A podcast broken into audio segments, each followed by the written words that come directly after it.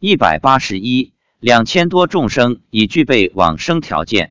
发表日期：二零一一年六月九日。六月五日一早六点半，我们就到达山脚下。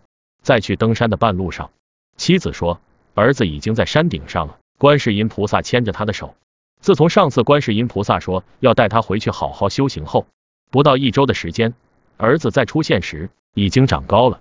妻子说，现在看上去差不多是个六岁的孩子模样。上周用莲叶送老爷爷回家时，已经是六岁孩童的模样。观世音菩萨说让他长高就长高。极乐世界的境界不可思议。今天来了十三万众生，其中一万多是动物，大部分是老蛇。妻子说，大约有两千多人已经全身金身，离六月十九很快了，还有一个月时间，这些众生又要往生极乐世界了。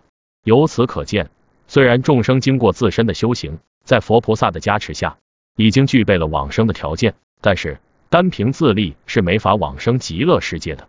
还必须得佛菩萨的救度接引才能往生，所以众生何时往生，往生多少，完全由佛菩萨决定。决定的因素自然是看众生的信愿行，必须真信切愿。我问，我们自己有什么变化吗？他说没什么变化，就是身体会发光。我问发什么光？他说有时金色光，有时紫色光。问光发出多远？他说要多远就多远。我说，我是问，我们在没有任何意念观想的情况了，在登山持咒的自然状态下，我们身上发的光有多远？妻子说看不到边。我说这么远啊，去年还只能照一座山，看来这修行功夫有长进，真有效果。妻子说我们的佛珠跟我们身上的光一样，照得很远，佛珠天天带着，看来是跟着我们的修行一起产生效果的。妻子说。